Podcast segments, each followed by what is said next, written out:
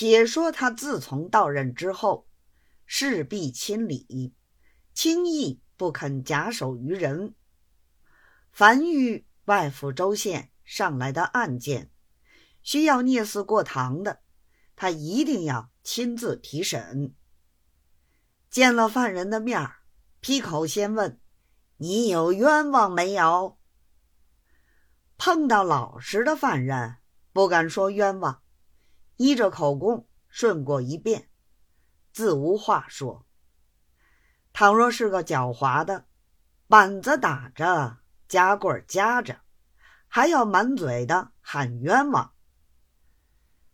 左州县的好容易把他审实了，定成罪名，叠成案卷，借到司礼过堂，被这位大人轻轻的挑上一句，就是不冤枉，那犯人也就乐得借此可以迁延时日。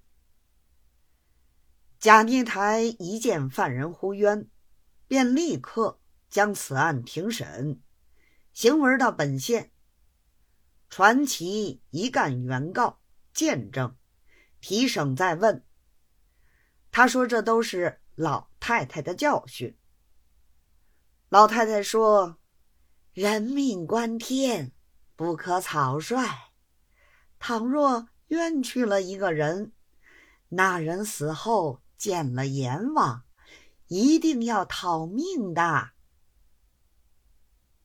贾孽台最怕的是冤鬼来讨命，所以听了老太太的教训，特地分外谨慎。无奈各州县借上来的犯人，十个里头倒有九个喊冤枉。贾孽台没法儿，只得一面将犯人收监。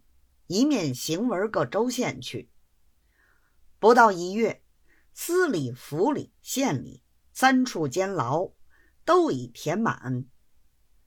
重新提审的案件，一百起当中，倒有九十九起不能断结。